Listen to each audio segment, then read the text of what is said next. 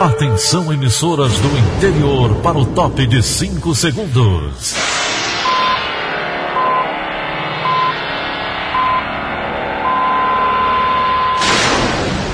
A Verdinha leva o som cada vez mais longe. Rádio Sul Cearense de Brejo Santo, Cristal de Quixeramobim, Iracema de Ipu, Jornal Centro-Sul de Iguatu, Macambira de Poeiras, Tabajara de São Benedito, Oroz FM, Pioneira de Forquilha, Itataia de Santa Quitéria, União de Camocim, Educadora do Cariri do Crato, Líder FM de Itapipoca, Aquarela FM de Miraíma, Liberdade de Itapipoca. Itarema, Carinhosa de Acopiara, Sertão Central de Senador Pompeu, Vale do Salgado de Lavras da Mangabeira, Vale FM de Nova Russas.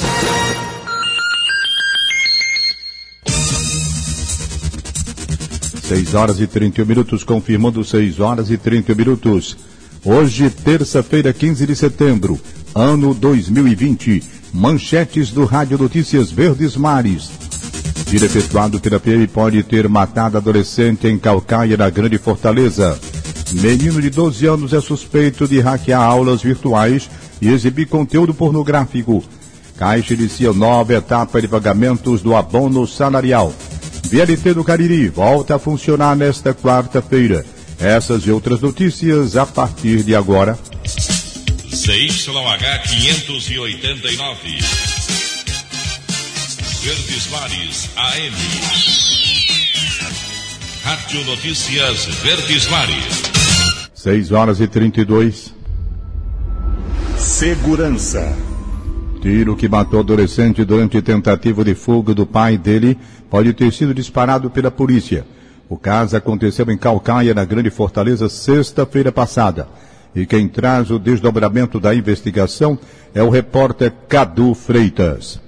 Perícia forense do estado do Ceará, a PFOSSE, levantou indícios de que o adolescente Cauã Viana Salles, de 12 anos, foi morto por um tiro efetuado por um policial. O caso aconteceu na cidade de Calcaia na última sexta-feira. O jovem foi baleado durante uma tentativa de fuga do seu próprio pai. Pouco tempo antes, o pai de Cauã, identificado como Vandinei Salles Matos, matou um desafeto após uma discussão. Ele teria executado a vítima com uma espingarda calibre 32. Um relatório elaborado pela Polícia Civil e obtido pelo Sistema Verdes Mares aponta que foram apreendidos 21 estojos de calibre .40 de uma pistola e 5 estojos calibre .556 de fuzil. O carro utilizado por Vandinei durante a fuga foi atingido por disparos de arma de fogo na parte frontal e traseira, todos de fora para dentro do veículo. O adolescente estava no banco traseiro e foi vítima de um disparo na parte de trás da cabeça. Vandinei foi baleado no braço e na mão, Além deles, a sogra e o outro filho dele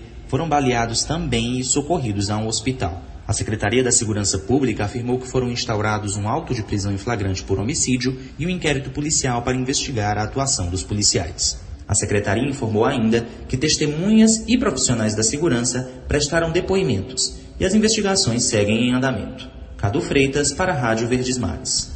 O Sistema Verdes Mares também buscou a Controladoria Geral de Disciplina dos Órgãos de Segurança Pública do Ceará. Em nota, a CGD disse que determinou a instauração de procedimento disciplinar para devida apuração dos fatos na seara administrativa. A polícia segue à procura do quinto suspeito de participar da morte do coroinha Jefferson de Brito Teixeira. Ontem foram apresentados os detalhes da captura do jovem que teria espancado o garoto no dia 18 de agosto na Barra do Ceará, em Fortaleza. Confira com Liabe Monteiro.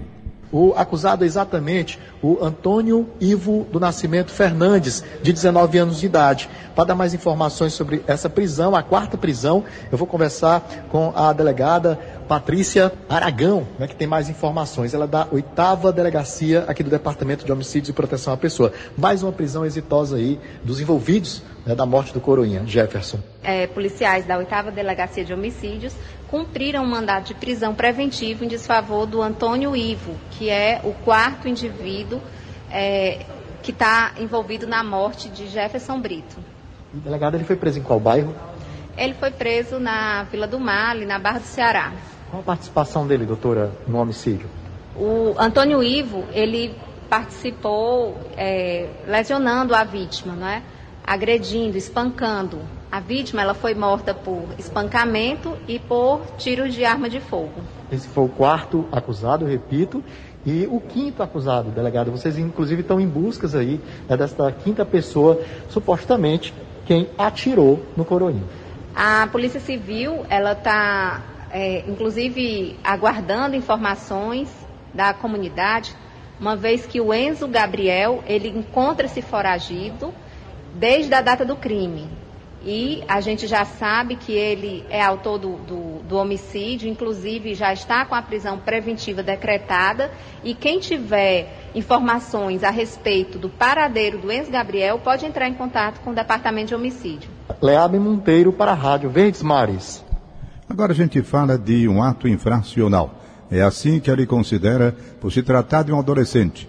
Ouve só, um menino de 12 anos é suspeito de invadir aulas online de uma escola particular da Maraponga, em Fortaleza, e exibir conteúdo pornográfico. Uma das justificativas do garoto, também aluno do colégio, é que estava entediado com as aulas pela internet e queria o retorno das atividades presenciais. Brenda Buquerque conta a história. Foi a partir de um celular que o adolescente de 12 anos invadiu as contas dos alunos do sétimo ano que participavam de uma aula online. É o que explica o titular do 5 Distrito Policial, Valdir Passos. Além de invadir a sala e divulgar conteúdo pornográfico, ele também conseguiu acesso aos logins e senhas e endereços residenciais de todos os alunos que estavam nessa sala. Três dias depois, o garoto agiu novamente. Dessa vez, mandou uma mensagem em inglês, se passando por um aluno, dizendo que ia provar que se tratava de um hacker. Após os ataques, representantes da escola, que fica no bairro Maraponga, procuraram o 5 Distrito Policial. O Núcleo de Investigação em Crimes Cibernéticos da delegacia conseguiu rastrear de onde a mensagem foi enviada e descobriu que o autor dos crimes era um aluno da própria escola. Inclusive, forneceu a a identificação do telefone, marca e modelo, e aí nós chamamos pais e o adolescente. Então todos vieram, a princípio o adolescente negou e os pais disseram que o filho deles não teria capacidade técnica tá, e nem moral para praticar esse tipo de conduta. Diante das provas, o garoto confessou o crime. Disse que a motivação teria sido por estar entediado com essas aulas é, online, ele queria o retorno das aulas presenciais. Queria mostrar também que o sistema da escola e a própria plataforma Google Meet tinha falhas e também para a glória pessoal, mostrar que ele era, ele era capaz é, de se tornar um hacker e invadir qualquer dispositivo que ele achasse necessário. Brenda Albuquerque para a Rádio Verdes Mares. 6 horas e 38 minutos, 6 e 38. Direto da redação integrada do Sistema Verdes Mares, a jornalista Lena Sena traz as últimas informações. Bom dia, Lena. Bom dia, Tom. Infelizmente, hoje a gente traz dois casos trágicos ocorridos na noite desta segunda-feira aqui em Fortaleza. No primeiro deles, no bairro Messejana, um homem de 56 anos morreu atropelado por uma motocicleta enquanto empurrava a cadeira de rodas da esposa, na altura do quilômetro 13 da BR-116. Segundo a Polícia Rodoviária Federal, José Pereira da Silva e Maria Lúcia Xavier da Silva estavam em um trecho da rodovia proibido para travessia. Após a colisão, José morreu no local. Já Maria Lúcia e o condutor da moto foram socorridos e encaminhados para o Instituto Doutor José Frota. O estado de saúde dos feridos não foi informado. Já no bairro Itaperi, um homem de 39 anos foi assassinado a tiros pelo próprio irmão após ser flagrado agredindo a mãe idosa com golpes de faca. Conforme testemunhas, a vítima tinha problemas psicológicos e atacou a mãe depois de um surto. De acordo com os policiais que atenderam a ocorrência, um segundo filho chegou em casa no momento em que a mãe estava sendo agredida e atirou cinco vezes contra o irmão, que morreu no local. Após o crime, o autor dos disparos fugiu. A idosa, que tem 70 anos, foi socorrida consciente para o Instituto Dr. José Frota e a polícia realiza buscas para tentar localizar e prender o suspeito. Vale lembrar que, infelizmente, este é o segundo caso ocorrido nesta segunda-feira aqui no Ceará de um irmão que mata o outro. No primeiro, que foi registrado na cidade de Quixeré, no interior do estado, um jovem que também tinha distúrbios psicológicos matou o irmão, trocou tiros com a polícia e em seguida tirou a própria vida. Lena Sena para o Rádio Notícias Verdes Mares. 6 horas e 40. Saúde. Hora de atualizar o panorama Covid-19 no Ceará. De acordo com a plataforma IntegraSUS, o Estado contabiliza aproximadamente 228 mil diagnósticos da doença. Já os cearenses que perderam a vida por causa da infecção somam quase 8.700. Ainda segundo o levantamento, a taxa de letalidade continua em 3,8%. E entre domingo e ontem, apenas um óbito foi notificado em todo o estado do Ceará. A boa notícia que o número de pacientes recuperados não para de crescer. Ao todo, já são aqui no estado do Ceará 202.735. Dias melhores, testes da vacina contra a Covid desenvolvida na Universidade de Oxford são retomados. Sérgio Ripardo. O mundo respirou ontem aliviado depois do susto da semana passada com a pausa nos testes da vacina inglesa contra a Covid-19, após um voluntário apresentar reações adversas. Os estudos com o imunizante foram retomados ontem, após a revisão da pesquisa por cientistas independentes. O voluntário teve a síndrome inflamatória que afeta a medula espinhal, só que o caso não é significativo. Em grandes ensaios como este, espera-se que alguns participantes não se sintam bem e todos os casos devem ser avaliados cuidadosamente. No Brasil, 5 mil voluntários recrutados em São Paulo, Rio de Janeiro e Salvador fazem parte dos testes. Até o momento, 4.600 voluntários já foram vacinados e não apresentaram nenhum problema. Outra preocupação com a distribuição da vacina no Brasil também está sendo resolvida. Ontem, o Instituto Butantan informou que vai iniciar em novembro deste ano obras em sua fábrica para ampliação da capacidade de produzir vacinas. A expectativa é que as obras estejam prontas a partir de setembro do ano que vem. Já nos Estados Unidos, o presidente Donald Trump demonstrou otimismo ontem sobre a perspectiva de uma vacina para a Covid-19 e também de um tratamento eficiente que signifique uma cura para a doença. Trump disse que os Estados Unidos estão muito perto de uma vacina e que poderia surgir até no mês que vem. Sérgio Ripardo para a Rádio Verdes Mares. 6 horas e 42. Cidade.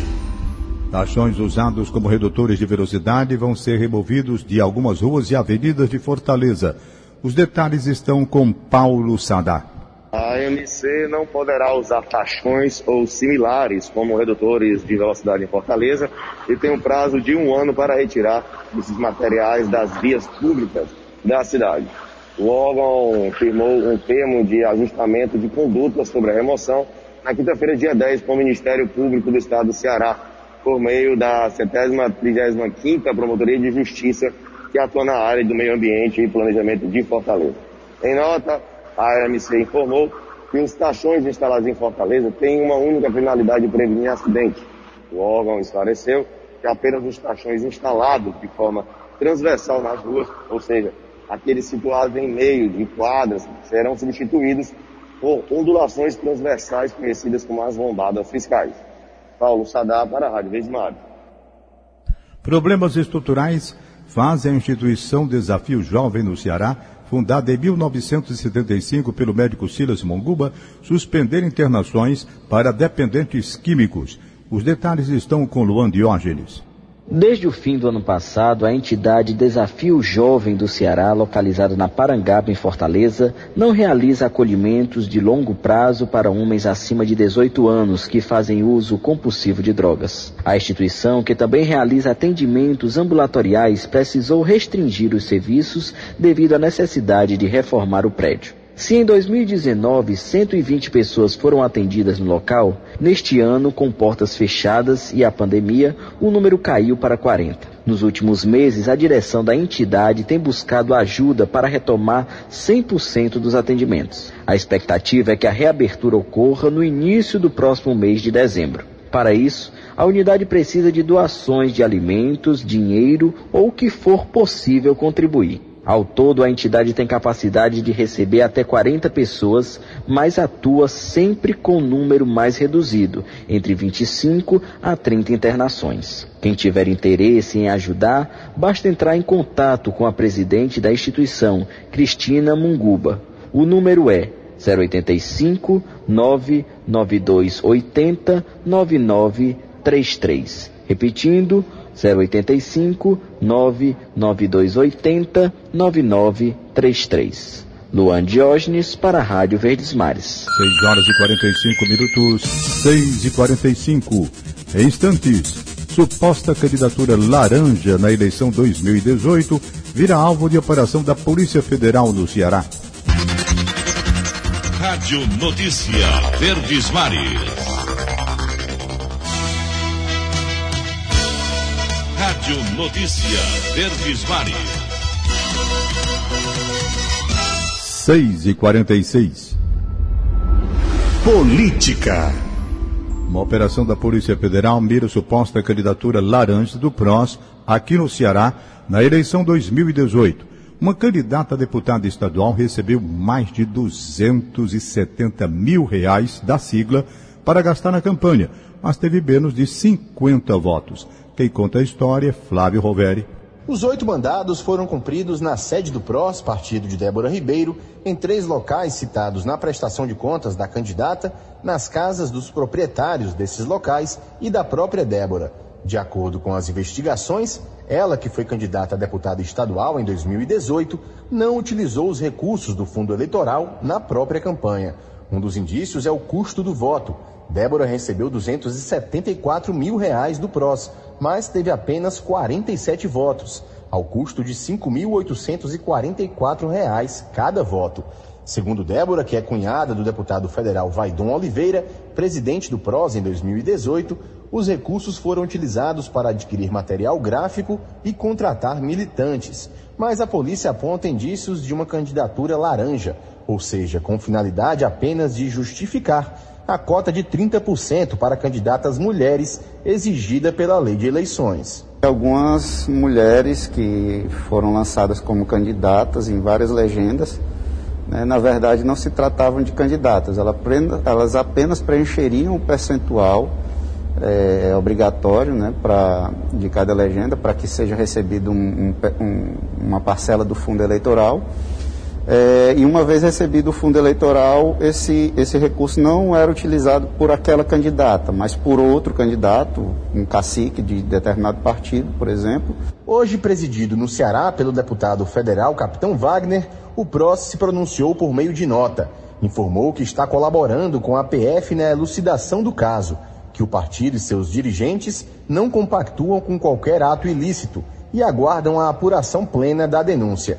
Sobre os valores questionados, afirmou que os critérios para distribuição dos recursos são da direção nacional do partido e que a prestação de contas fica a cargo de cada beneficiário. Flávio Roveri para a Rádio Verdes Mares. Agora o comentário de William Santos. Olá, bom dia a você que nos ouve na Verdinha. Problema de amplitude nacional desde as últimas eleições gerais em 2018, a existência de candidaturas laranjas volta à tona agora como preocupação para o pleito municipal deste ano não por fatos necessariamente novos, já que a distribuição de recursos do fundo eleitoral ainda não começou, mas porque casos ainda de 2018 seguem abertos às vésperas de outra eleição. Os desafios à fiscalização são, portanto, de diferentes ordens, estruturais do ponto de vista de deficiências nos órgãos fiscalizadores e até mesmo culturais, pois ligados a práticas enraizadas em muitos partidos no Brasil. É preciso que haja uma mobilização coordenada envolvendo, sim, os órgãos públicos, mas também partidos e eleitores, para um enfrentamento maior disso. Afinal, não se trata de condenar o financiamento público promovido pelo fundo eleitoral depois da proibição de doações de empresas a candidatos em eleições, mas de dar um basta à perpetuação de fraudes que, sem dúvidas, são danosas à democracia. William Santos para a Rádio Verdes Mares. Eleições 2020. O pessoal define o candidato que vai representar o partido na disputa pela Prefeitura de Fortaleza.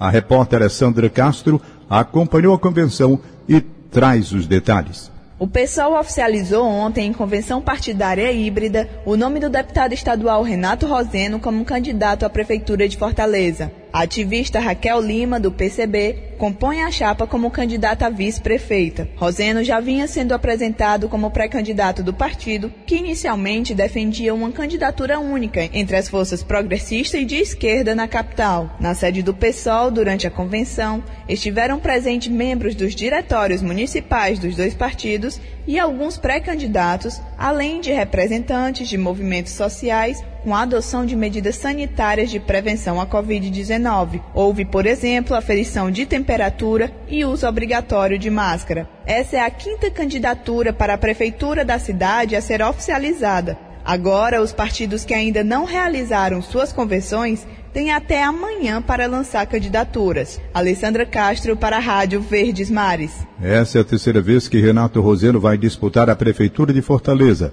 Na convenção, ele disse que vai fazer uma campanha com poucos recursos.